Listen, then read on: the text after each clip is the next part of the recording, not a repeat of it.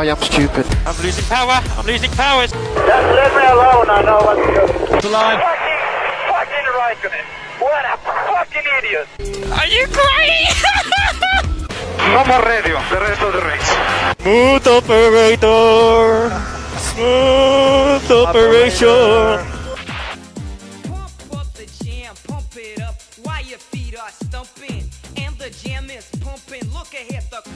Olá e sejam bem-vindos a mais um episódio do Incidente em Análise, o melhor podcast de Fórmula 1 do Brasil, que tá dois terços de luto e a outra metade tá dançando em cima do caixão. Não, pera, eu gostei da matemática. Dois terços de luta e outra É, eu metade. falei E outra metade. Terço Começamos bem o programa. tá dançando em cima do caixão. Percebe, porque- Você percebe que a pessoa é de humanas quando? Ah, não, eu quero migrar, não quero ficar mais de humanos, não.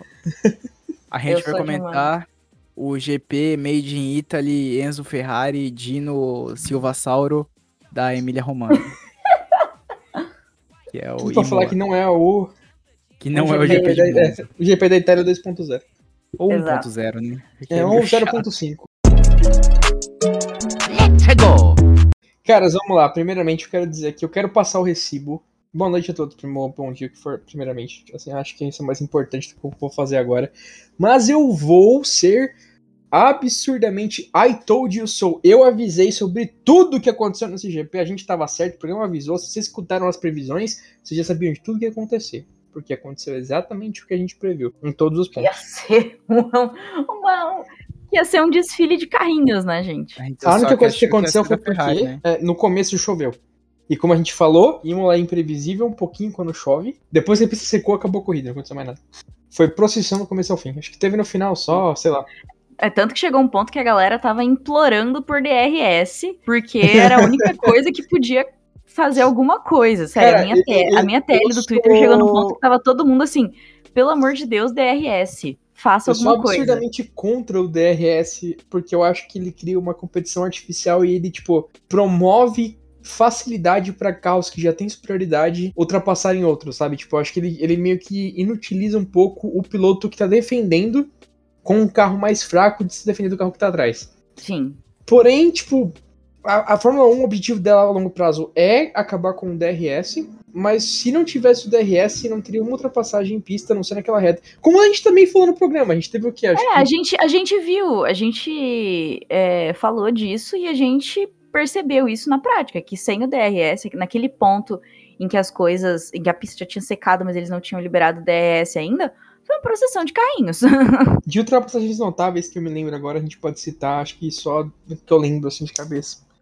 O, o GP foi hoje, eu já esqueci metade. é, que foi Pô. tão divertido. Acho que foi aquela do Russell, sabe? Aham, que foi Que sem foi DRS. naquele. no- é, que foi na. Depois da Aqua Minerale lá.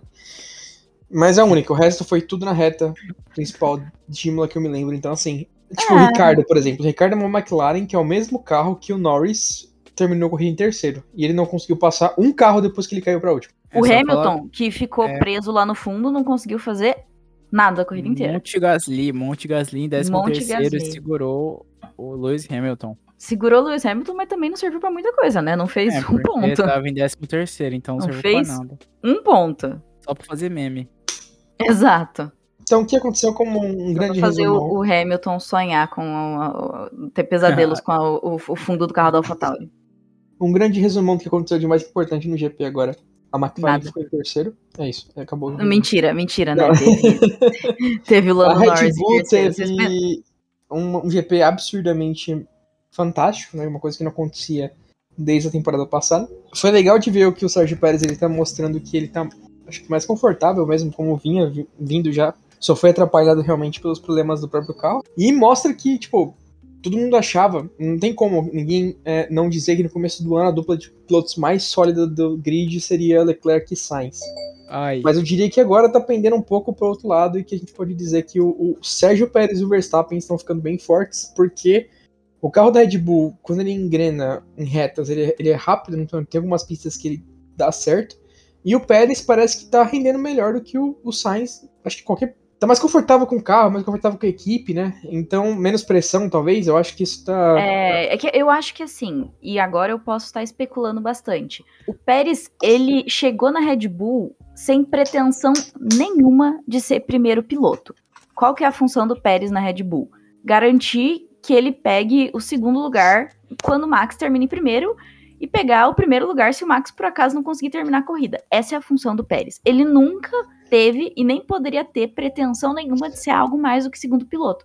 O E Carlos Sainz é- tem que lembrar que a, a outra opção dele era não correr, né? Exato. Então, assim, ele chegou na Red Bull 100% resignado de que ele seria o segundo piloto. O Carlos Sainz, não. O Carlos Sainz, ele não quer ser o segundo piloto, ele nunca quis. A gente sabe que a chance dele virar, e como ele de fato tá virando o segundo piloto da Ferrari, sempre foi grande, mas não era a pretensão dele. Então, era por isso que ele tava se esforçando, é, às vezes correndo mais que o carro. E agora, nessa situação, é, a gente vê que o Pérez acaba sendo um segundo piloto mais consistente justamente porque ele tá, ele não tá tentando ganhar do carro pra provar nada, sabe? O Sainz não parece nada com o piloto que ele era no passado. É como se, tipo, depois que ele deixou de ser um midfield driver, a pressão pegou ele. Sim, porque aí agora é que é, agora ele tem um carro que ele sabe que ele pode ganhar a corrida. Antes não, antes não, pô, não- ele tava indo mais que o carro e assim, cara, todo mundo sabia que o carro da Ferrari não tinha condições de, de Até ganhar a na. McLaren, que ele também teve uma boa equipe, era assim, né? O objetivo deles sempre foram ficar em terceiro, quarto, né? Enquanto o resultado Sim. do carro era bom, era uma vitória imensa pra equipe. Então, terminar, por exemplo, às vezes em oitavo, décimo, não era uma catástrofe. Agora, ele tá numa equipe que pode ganhar corridas, eu acho que ele tá sentindo a pressão. E é uma equipe também que a torcida também é difícil, né? Porque já tô vendo vários comentários de novo pro Sainz sair, porque não aguenta mais o Sainz pra trocar o Sainz pelos pilotos. Então, assim, é, quanto mais tempo ele fica com essa ansiedade pra conseguir demonstrar que ele é bom tão piloto quanto o Leclerc, o que eu não acho que ele seja, mais difícil vai ser pra, tipo, ele conseguir ajudar a Ferrari a se manter em primeiro, porque o que era uma um gap de 40 pontos, agora já virou, acho que 9, deixa eu confirmar direitinho. É, e não Mas- foi, só, não foi só culpa do Sainz, né? A gente tem que lembrar disso. Que o- na, na verdade, hoje, na corrida, essencialmente, nada foi culpa do Sainz. Foi azar. Foi zica do Marcelo, que a gente sabe. Oi, A maldito. gente sabe que, de Não, quem mas é eu, eu, eu tenho um argumento pra isso também, porque o Norris e o Verstappen não, não aconteceu nada. Entende? Como Tipo, um incidente de corrida é um incidente de corrida? É, mas é, o- o- acho que, tipo, existe uma pressão que ele não vai. O, o Sainz não vai soltar o pé independente do que aconteça, sabe? Ele não vai procurar, tipo, um caminho Sim. mais simples. Se ele simplesmente larga a posição e espera, a Ferrari dele ia passar o Ricardo depois sem problema nenhum. A gente viu isso com, com, com o Norris. Não tô falando que ele foi o errado, tô falando que assim. Você tá procurando Exi- uma desculpa pra criticar o Carlos Sainz. É isso. Não, existe Tô um ponto. é, brincando. é, não, tudo bem. Existe um ponto em que. é, não, é, por exemplo, o Norris, quando o Leclerc foi tentar passar ele na reta, o Norris só deixou o carro, sabe? Falou, não, vai embora. Não é- você não briga, eu não brigo com você, sabe? E o Pérez, muitas vezes nas largadas, deixou o carro passar, tipo, da Mercedes, então, perdeu posições nas largadas e recuperou depois muito fácil. Aquela é curva, de ela escolher, é. escolher tuas batalhas, né? Eu acho que aquela talvez curva, o Carlos é Sainz tenha escolhido errado a batalha dele. É uma curva notória. Em chuva, principalmente em Imola, de ser uma curva propensa a ser escorrida porque ela é muito apertada e passa muitos carros ao mesmo tempo. Então, assim, talvez entrar pela linha é, dianteira igual ele entrou era um risco, sabe? Talvez era necessário esse risco. É isso que eu falo que talvez, tipo, na, na mentalidade do Sainz atual, eu não imagino que ele conseguisse pensar nada disso. Ele só queria ir pra cima e pronto. Sim, Então- eu só queria, só queria não perder a posição. Exato, exato. É tipo, não posso perder a posição agora, mas por que não? Por que, ele não pode só perder e recuperar, tipo, na volta seguinte, por exemplo? É algo que eu fico pensando que é, talvez esteja acontecendo, sabe? Porque não é só agora, isso é uma, é uma, é uma soma de todas as rodadas. Até a primeira, a do Bahrein, que eu vi que ele terminou a corrida em segundo, né? Que foi Ferrari 1-2. Mas ele tá transtornado. Vocês lembram da entrevista que ele deu depois? Sim, sim, ele tava muito, assim, infeliz. Ele falou que ele foi, que foi a pior corrida dele na Ferrari. e ele terminou em segundo. Se eu não me engano, ele falou que tinha sido a pior corrida dele na Por Ferrari. isso que eu falo que talvez a pressão esteja pegando, sabe? Não é só por causa dessa corrida isoladamente em Imola, porque realmente é um incidente de corrida. Não foi culpa dele, também não foi culpa do Ricardo. Mas sim, eu Mas- também acho que ele tá sentindo pressão. É, eu acho que esses, Você existe vê um pela cenário- postura, você tá vendo pela postura dele que ele tá sentindo, sentindo a pressão. Enquanto o Pérez, por exemplo, tá relax. Ele sabe que ele tá É, fazendo é, o que ele deve fazer. A paz de espírito de saber que é o segundo piloto. E que pra ele tudo bem, tá em terceiro, quarto consistentemente. É o trabalho dele. O trabalho dele é conquistar o título de construtor. E ele tá feliz, porque a alternativa. Qual que é, É o ponto, né? Qual que é o ponto na carreira? O Pérez tinha opção não correr na Fórmula 1 ou ser o segundo piloto de uma equipe de ponta. E de vez em quando disputar corridas numa vitória eventual ou um pódio. O é, Sainz, ele tava na McLaren, ele queria dar o próximo passo na carreira, que era realmente disputar por vitórias e por título. Acho que o Sainz até hoje não tem uma vitória na Fórmula 1, correto? Não tem. Você, você gosta de ouvir isso, né? Adoro. Eu Pô, só quis perguntar pra ter a resposta. Então, assim, o ponto que ele. O, pulo que ele quis dar foi sair de uma equipe que ele era constante. é, como que eu falo? Ele era uma estrela, né? Dentro da. Ele era o difícil você. piloto. Ele era o primeiro piloto. Com, com o Norris, ele realmente era o piloto que a, que a McLaren apostava as fichas, mesmo com o Norris lá, pra conseguir. Tanto que depois que o, Porque o Sainz era- saiu, que a McLaren Sainz meteu era- 5 anos de contrato. Exato, porque o, o, Sainz, o, o, o Sainz sempre foi extremamente consistente. Ele sempre foi um piloto extremamente consistente. Então, não tô falando que a decisão que ele tomou foi burra de maneira alguma, porque realmente a gente viu que a Ferrari sempre tá com uma. A Ferrari é uma equipe que, como que eu falo, o dinheiro, a, a intenção é sempre ser topo, é sempre ser o primeiro, então, tipo, nenhum piloto que vai pra Ferrari, quando tem a oportunidade, tá fazendo uma decisão ruim. Agora falando de maneira totalmente imparcial. Mas ele largou um, um lugar que ele era absolutamente tratado com prioridade, vamos dizer assim. O carro era montado com o que ele queria, a equipe fazia de acordo com as vontades dele, e a gente sabe que a Ferrari é basicamente, cara, te demos o carro, corra. Não, Exato.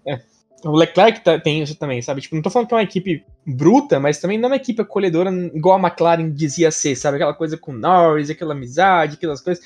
Então a, Merce a, a a Ferrari é uma equipe muito mais séria, muito mais business, vamos dizer assim. Muito mais. Sim, ele é, eu, eu diria que a, que a Ferrari na Fórmula 1 é a mais business.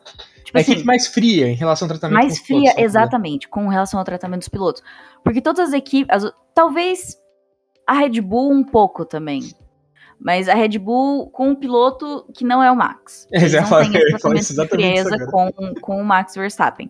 A Ferrari, assim, se o Leclerc parasse de performar uma temporada e na segunda ele não conseguisse, no meio da, ele tava fora. Ah, mas príncipe, príncipe de Mônaco, ai, mas. ah, cara, e, e isso não é só, tipo, a Ferrari enquanto administração. Mas isso, Isso claro, que a gente pode dar aqui é o próprio Ricardo na McLaren. Que passou meses performando abaixo do esperado e tá lá. Ninguém chega fora Ricardo. Você vê algum. Uma pressão de torcida? Não, Quem manda o. CT? Quem manda o pneu em frente à casa do Bino? Não, mentira, não aconteceu.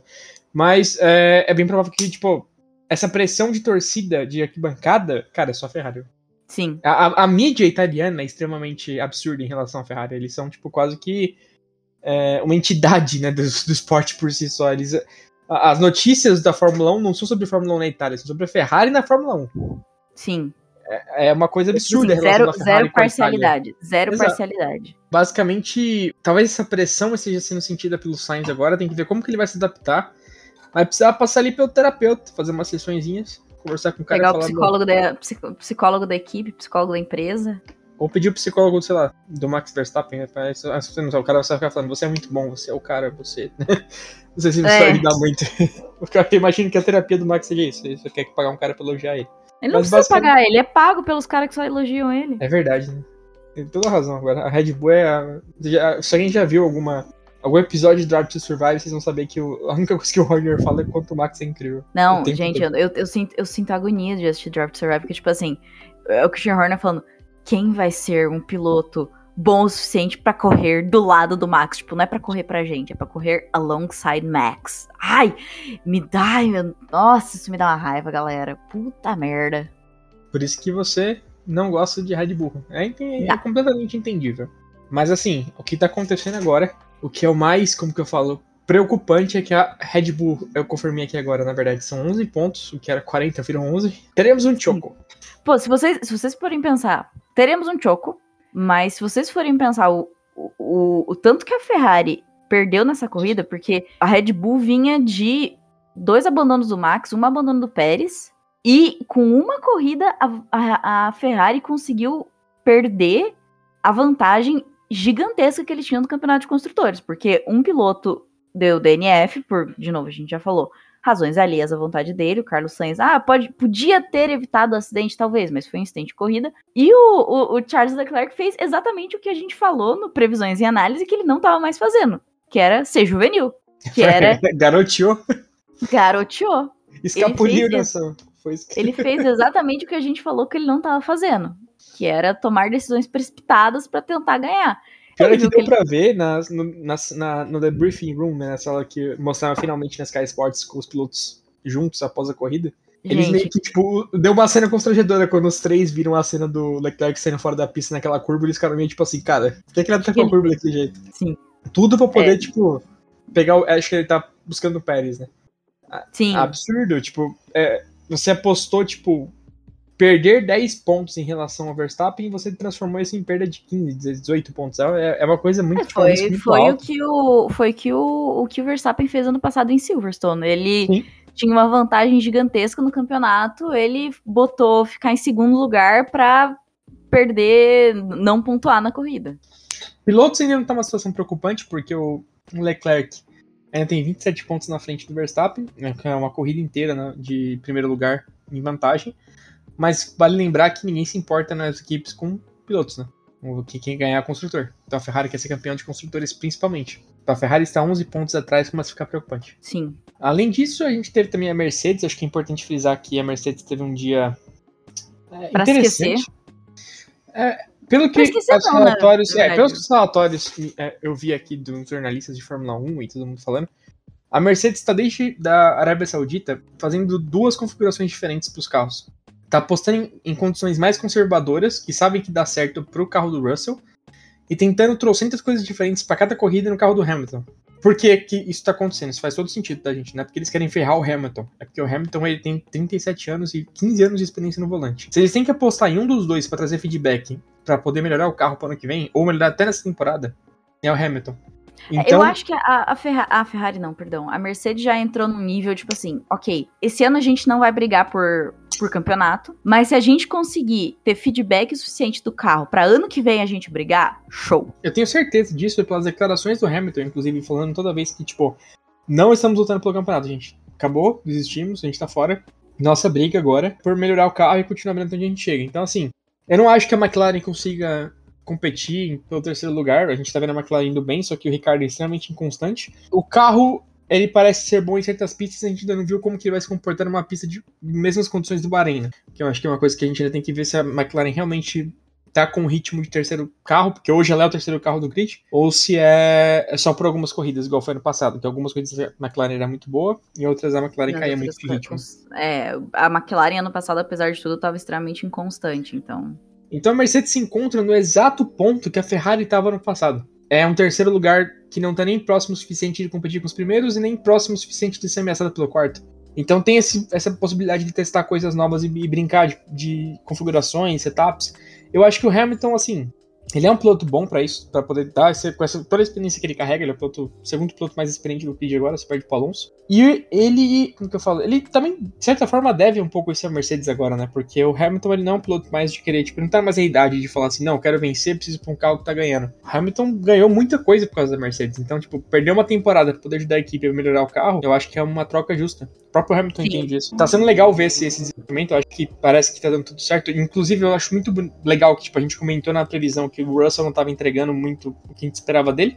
Nessa ele entregou exatamente o que a gente Muito. esperava dele. Foi absurdo. A- a- ele correu muito, muito acima do que o carro deveria estar fazendo. E eu achei legal da gente ver que, mais uma vez, isso aconteceu numa pista de chuva, né? Que é onde o Russell mais brilha, vamos dizer assim. Isso aí sempre foi. O grande equalizador. O É. Russell, realmente. Eu, eu acho que. É que assim, é difícil falar que não foi o, o, o melhor piloto do dia, não foi. É difícil falar que não foi o Verstappen, porque a corrida do Verstappen foi perfeita. Ah, cara. fim de semana do Verstappen foi É. perfeito. Mas o Russell, assim, close second. Ele. Eu fico ele entre três teve- pilotos, na verdade. Eu fico entre o Russell, Verstappen, como você citou, e o nosso japonesinho, Yuki Tsunoda. Yuki Tsunami. O, o brabo. O cara carregou uma AlphaTauri pra sétimo lugar, gente. A AlphaTauri começou lá atrás, tava totalmente sem ritmo. E chegou em sétimo. Foi absurdo a corrida do Tsunoda. Pô, o Gasly não conseguiu tirar o carro dele em 13 terceiro. Ele plantou um monte em 13 terceiro e ficou ali segurando Foi o décimo Hamilton. segundo, na verdade. Décimo segundo, isso. Uhum. Plantou um O- monte ali e ficou segurando o Hamilton, sabe? Agora Então- o Yuki realmente foi, foi surpreendente. Além disso, a gente tem duas coisas pra citar que eu acho importante aqui. A primeira é que a gente tá vendo de novo problemas com a Alpine. Eu realmente julgo. Deixa eu só pesquisar aqui enquanto o programa está sendo gravado, porque a gente aqui não, não, não nega que a gente pode editar, mas a gente vai fazer tudo ao vivo. Mas eu não vi que o que aconteceu com o carro do Alonso. Vocês viram? Tipo, destruiu Ele metade do carro. um- ele teve um toque com, Com Mick Schumacher, vi aqui com agora. Mick, isso. É, Mas não foi um toque grande, né? Foi só tipo um toque. Não, foi um e toquinho, destruiu. tipo assim, É. em, em condições normais de temperatura e pressão, um carro seguiria normal, mas abriu um buraco no carro do Alonso. Parecia. Aí quando, quando abriu aquele buraco, você vê que a, a, a casca do carro tava parecendo um papel de tão fino. Então você vê que, de novo, a gente tem a Alpine sendo extremamente unreliable, a gente não está sabendo o que esse carro tá fazendo, o carro não, não consegue completar corridas, pelo menos os dois carros sempre em boa posição. A gente tem a Haas, que eu tenho certeza que se prejudicou muito ano passado com dois pilotos. Na verdade, com um piloto novato e um piloto farsante. E a gente também tem. Não tem como falar nada.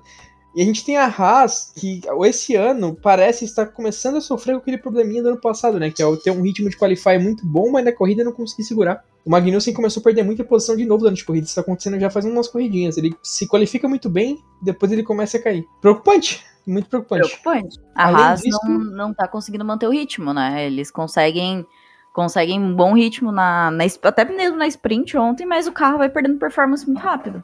E além disso, é importante citar o que o, tra- o trabalho de dois pilotos que eu acho que também estão. Tão...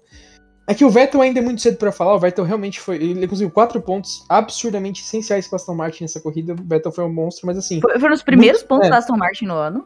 junto com um ponto do Stroll nessa corrida. Foram, essa Isso, corrida foram cinco foram- no total, mas ele conseguiu foram quatro. Eu acho que além disso, é, a gente tem dois pilotos aí que a gente tem que citar, que eu ainda não sei o que, que isso vai. O que, que isso significa pro futuro das equipes. Mas primeiro é o Alex Albon. Porque ele tá. Eu acho que ele tá começando a superar a linha de Ocon. Eu sei que você citou aquilo na- naquele episódio que ele tá baixo, mas assim, de novo, Sim, ele botou o concordo. Williams dele Eu concordo. não era pra estar. Eu, eu fui muito crítica, quem acompanha aqui o o podcast sabe, sabe? Desde que o álbum foi anunciado na Williams, eu fui muito crítica, porque, na minha opinião, ele não merecia essa segunda chance, mas ele tá fazendo um ótimo trabalho em prove everyone wrong, sabe? Ou pelo menos prove me wrong, sabe? Tipo, mostrar que eu tava errada. Ele tá mostrando que ele tá fazendo por merecer, cara. Ele tá extraindo muito mais do carro da Williams do que o, o carro pode dar. Ok, é fato o companheiro de equipe dele desce muito a régua. Porque assim, enquanto os, os companheiros de equipe do Latifi, Albon agora antes George Russell, conseguiam sempre extrair muito mais do carro, o Latifi não extrai absolutamente nada do carro. Isso foi uma coisa que eu até falei no Twitter é, essa semana. Ano passado, temporada passada, como tinha o piloto farsante Mazepin, que era muito péssimo, a, a falta de capacidade do Latifi ficava um pouco escondida, porque tinha a, a linha, a linha, a bottom line era muito baixa. Agora que a gente não tem mais o Mazepin para jogar a média muito para baixo, a gente vê o quanto o Latifi é fraco e abaixo da média. E o pior, é o que eu diria aqui, é que. Lembra que a gente citou que em corridas fáceis o Latifi bate. E aí eu falei que Pois ele não ia bater porque as condições seriam muito complicadas de corrida. Ele não bateu, cara. Ele chegou até o final, sabe? Tipo, eu não entendo qual o Latifi. Eu não sei o que acontece naquela cabeça dele. Ele parece que ele. Quando tudo tá bem, ele fala assim: não, pera. Algo tem que estar errado. Não é possível que essa corrida seja até o final tranquilo. Então, assim, é absurdo, sabe? Tipo, não é um piloto que você pode garantir um desenvolvimento do carro a longo prazo, garantir que ele tem uma permanência muito. Ele não tem. Não. É. Cara, E aí- ele tá lá usando o dinheiro do pai dele e, e é isto. E aí eu, eu, eu quero também trazer pra discussão. Fazendo um tourzinho com, com o dinheiro do pai dele. E eu quero trazer pra discussão um ponto importante também, que é assim, o, o álbum, ele correu muito pela Toro Rosso, né? Ele foi um absurdo quando ele entrou. E aí, depois que ele foi pra Red Bull, que ele caiu muito. E, e foi a mesma coisa que aconteceu com o Gasly, que era um piloto também muito bom. Então eu não sei até que ponto que a Red Bull prejudicou a carreira do álbum ao invés de ajudar, sabe? Ah, mas a Red Bull, a Red Bull prejudicar a carreira de um segundo piloto, Marcelo? Não é possível. Onde isso se nunca isso? Isso nunca aconteceu antes, porque é absurdo você insinuar uma coisa dessas. Que horror, né? Mas eu acho que é, é é importante que, que agora, tipo, ele continue demonstrando isso nas próximas corridas, sabe? Quanto mais ele correr consistentemente bem, mais ele vai mostrar que ele merece esse assento, mais ele pode ter chances de começar uma carreira fora da Red Bull, porque eu também não acho que ele vai ser chamado de volta de maneira alguma, igual o Gasly. Ele tá certo Não, em estar na. Williams, ele tem que fazer o nome dele pra outras equipes. Além do Não. outro piloto que é importante citar, nosso amigo, nosso guerreiro, o nosso tirador de foto pro Instagram pelado no sol, Valtteri Valtteri Bottas. Bottas. Cara, pro assim, sol. Famoso a gente é o único veículo de mídia falando o quanto o Zul não merecia estar na Fórmula 1. Vocês estão vendo agora, gente, foram 10 posições de diferença entre o Bottas e o Zul. Tipo, eu sei que a gente acabou de citar isso e entre o Russell e o Hamilton foram 9, ok? Você pode até pensar nesse lado. Mas a gente citou essa questão da diferença entre setup e tudo mais. O Guan Yu Zhou, ele, ele rodou no começo, ele, ele- sabe, tipo, na, na Qualify, não, não dá pra, tipo, levar a sério. É um Latifi, chinês. É assim que eu enxergo ele. Até, gente, tá- muitos, muitos comentaristas tão- ficam, ai, porque o Ju, não sei o quê. Pra mim, até agora ele não fez nada pra. Cara, olha o Tsunoda, velho. Fala do Tsunoda, ele terminou em sétimo nessa corrida. Isso foi um. Se vocês querem citar um piloto asiático, porque vocês querem acabar com o domínio europeu da Fórmula 1, beleza. A gente tá tendo um essa temporada ma- amadureceu e tá mostrando um, um talento absurdo que é o Tsunoda. Foca nele. Pra E mim. vamos focar o- no Piastre, que deveria estar nesse grid. Exato. Não, a gente não fala disso aqui. Senão eu vou entrar no modo Alborguete, que nem a gente entrou no episódio passado. A gente não Exato. fala disso. Mas o, o, o, Botinhas, assim, ele mostra que ele tem. Ele tá realmente, tipo, bem Tem colocado no pra carro queimar, da. 1. Ele tem É? lenha pra queimar, cara. Então, assim, a, a, eu- a gente citou ele, né? Porque ele realmente era um piloto muito bom no, no episódio de previsão. Achei que ele mostrou de novo isso daí. Ele quase ainda por cima conseguiu montar, tipo, um desafio à posição do, do, do Russell, mas. Embora a gente tenha dito aqui no programa que o motor Mercedes não tá ruim, o motor Ferrari da Alfa Romeo não foi capaz de superar o motor Mercedes na reta. Assim como a Haas perdeu um monte de posição na reta para motores Mercedes durante a corrida. Mas, mas o problema Ah. dos carros da Mercedes, da, do, de motor Mercedes, é claramente o motor, Marcelo. Não, Claramente. não tem nem o que falar, a gente é burro, né? Porra. Não. Mas assim, o Russell segurou na reta. Esse foi o único, motivo dele do Bottas não ter conseguido se- passar o Russell é porque o Russell fez um trabalho excelente nas saídas da reta, ele conseguiu mudar o carro dele para não ser ultrapassado na reta, e ali é o único ponto de ultrapassagem em Imola, que é fácil. Então, assim, o, o Bottas não quis arriscar bater, porque, tipo, a diferença entre quinto e Flashbacks do ano quarto- passado. é, a diferença entre quinto e quarto é dois pontos. Então, assim, eu acho que é aí que já entra a experiência do piloto, que, é que a gente tá falando, que tá faltando um pouco pro Leclerc, que tá faltando é, é, um pouco pro Sainz, sabe? Essa calma, essa questão de analisar se, tipo, o, o que eu vou arriscar vale a pena. Por exemplo, na Austrália, pro Leclerc, a, a equipe quase pediu, pelo amor de Deus, não faça volta rápida, porque não vale a pena. O Leclerc foi lá e fez. Imagina o caso se o Leclerc rodasse igual o Vettel rodava na época áurea dele na Ferrari, por causa de uma volta rápida com a equipe pedindo. É que não aconteceu, por isso que não virou, mas assim, parece, parece garoteando, né? Parece a galera tá, tipo, virou juvenil, voltou pra F2. Então realmente tá faltando um pouco disso, sabe? A geração acho que. É engraçado dizer isso, mas talvez o Verstappen tenha aprendido muito em relação ao ano passado dele. O Sérgio Pérez esteja mais confortável na Red Bull em relação ao primeiro ano dele. E por isso agora a dupla de pilotos tá parecendo muito forte, sabe? Eu ainda não acho que seja o melhor carro, acho que a Ferrari ainda tem o melhor carro. E a gente conseguiu ver, tipo, a vantagem da Red Bull só porque na, a reta de Imola é muito grande e, a re- e quando a equipe tem uma reta muito grande, o carro da Ferrari sofre mais. Eu quero ver o que esse carro da Ferrari vai fazer em é, Monza, Monza. tá, gente? Vai ser absurdo a quantidade. O que vai, vai ter que ter aqueles negócios de pescoço, sabe? Pra poder proteger, porque não tem explicação. Nossa. Porque, Eles vão ter que andar aqueles, aqueles colares ortopédicos. mas assim, você vê como que a Ferrari é uma equipe chata? Se, se, se ganharem o campeonato e passarem vexame em Monza, pronto, vai ser um crime. Exato. Tipo E assim, a- é. o, ti- o Tifosi quer ganhar, quer ver a Ferrari ganhar em Monza. É isso. Exato. A gente não pode se enganar e dizer que a Red Bull realmente virou a melhor equipe do nada, ainda não é. Eu acho que a Ferrari ainda é a melhor. A Só gente não que- pode esquecer que. a- a- ok, foi do- dobradinha na Red Bull? Sim, mas a gente não pode esquecer que tiveram muitos problemas de confiabilidade no ano e que não dá pra em uma corrida dizer que eles resolveram tudo. E eu acho que eles resolveram essa corrida em primeiro e segundo mais pela experiência e pela calma e pelo controle dos pilotos do que realmente por o ritmo do carro. Então é legal. Eu achei que foi bom de ver esse lado. Achei que a gente tem uma competição de novo. Vai ser da hora ver como que isso evolui em relação ao ano. Tem que lembrar também que a Ferrari fala em entrevistas que ainda não liberou o potencial completo do carro, né? Aquela meme do Freeza. Vocês não viram metade do meu poder. É o que tá acontecendo com a Ferrari também. Então, assim, vamos ver nos próximos episódios o que, que acontece. Mas eu achei que hoje mostrou pra mim que o Verstappen realmente aprendeu, sabe? Ele, amadure- ele, ele tanto conseguiu aprender a, a hora certa de conseguir ir pra cima em várias disputas esse ano. Não teve nenhuma disputa que ele fez que foi extremamente agressiva no ponto de atrapalhar a corrida de outra pessoa.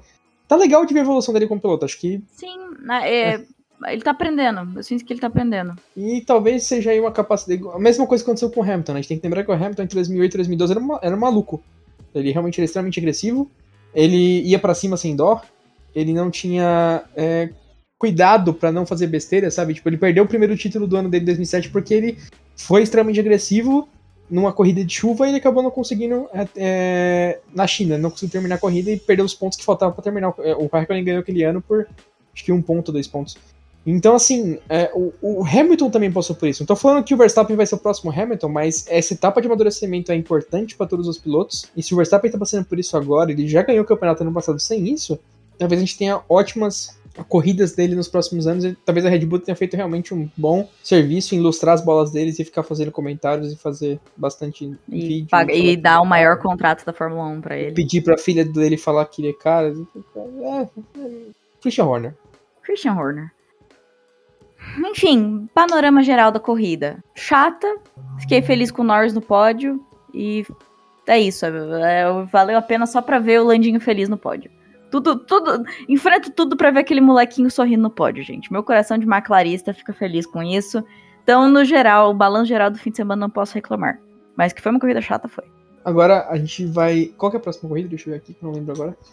Próxima corrida é Miami. Oh, que, que tipo de logística é essa, gente, da Fórmula 1? Não tô entendendo. Não Eles existe. vão pra Fórmula. Eles vão pra, tipo, pra América, pra depois voltar pra Europa, pra depois voltar pros Estados Depois Unidos. pra pra. América de novo. É, é realmente isso, eles só, eles só socaram Miami no meio? Sim, Meu, só socaram? Miami no meio. Cara, Mani, porque. é Pra ok. que além disso? Eu nem sei E como vai é é ser traçado circuito de rua também? Ah, deve ser. Vai ser circuito de rua. Ah, eu odeio. É. Acho que é isso. Muito mais o que falar. qualquer... Deu, deu depressão. Vamos esperar. E, é, e depois vai ser Barcelona, que é outra processão, e depois Mônaco. Cara, que campeonatinho Nossa difícil. senhora. Vai ser, vai ser algum tempo até ter alguma corrida interessante, pelo jeito, a não ser que tenha caos. Eu gosto de caos. Vamos torcer pelo caos. É Esse é podcast sempre torce triste- pelo caos.